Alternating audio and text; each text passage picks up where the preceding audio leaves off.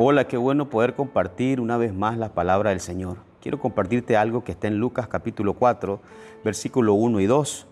Jesús lleno del Espíritu Santo volvió del Jordán y fue llevado por el Espíritu al desierto por 40 días y era tentado por el diablo. Y no comió nada en aquellos días, pasados los cuales tuvo hambre. Algo que yo puedo aprender en este pasaje, no solamente enfocarnos en la tentación del Señor, sino que como dice el versículo 1, que Él lleno del Espíritu Santo fue llevado por el Espíritu al desierto. En algún momento nosotros caminando en la voluntad del Señor, vamos a ser llevados a desierto. Por eso nosotros no debemos de temer cuando estamos en un desierto o estamos por entrar a un desierto, sino en garantizarnos que cuando vamos al desierto, nosotros somos llevados por el Espíritu, pero a la vez estamos siendo llenos de Él. Porque la única forma de soportar o la única forma de resistir un desierto es lleno del Espíritu Santo. En algún momento de nuestra vida sentimos que desmayamos o que, o que, no aguantamos la prueba, pero a veces es porque no tenemos esa llenura del Señor. El Señor es quien nos fortalece, quien nos sostiene en medio del desierto.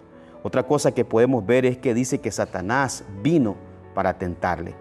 Quizás nosotros cuando hablamos esta palabra de tentación muchas veces las asociamos con algunas cosas como caer en algún pecado, pero también Satanás vino a él para tentarle y muchas de las cosas que nosotros podemos ser tentados es que en algún momento en el desierto podemos estar pensando que Dios se olvidó de nosotros, que Dios ya no escucha nuestras oraciones y quizás estemos quejándonos o blasfemando en contra del Señor. Eso también es caer en la tentación. Tengamos cuidado que en medio de lo que estamos pasando no estemos creyendo que Dios ya no está con nosotros, porque ahí en el desierto Dios está sosteniéndonos.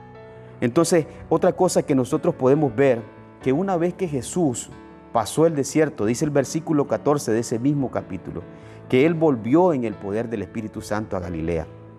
Qué impresionante es ver que una vez que somos probados y salimos aprobados, el poder del Señor se vuelve mayor. Y lo único que nos hace ser más fuerte o tener más confianza en el Señor es precisamente haber creído en el desierto. Y eso se llama el poder del testimonio. El poder del Espíritu Santo viene sobre nosotros aún mayor porque tenemos más fe en el Señor y más confianza en nosotros. Porque podemos testificar a las personas de que Dios en medio del desierto nos sostuvo, nos sanó, nos sacó adelante. Es tiempo de poder creer en Dios en medio de las circunstancias y estar firmes en su palabra. No temamos a los desiertos, pero sí asegurémonos que estamos siendo llenados por el Espíritu Santo que una vez que venzamos y pasemos el desierto, vamos a estar al otro lado, pero vamos a estar en el poder del Señor.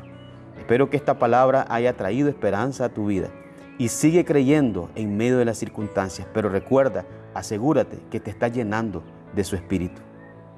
Dios te bendiga.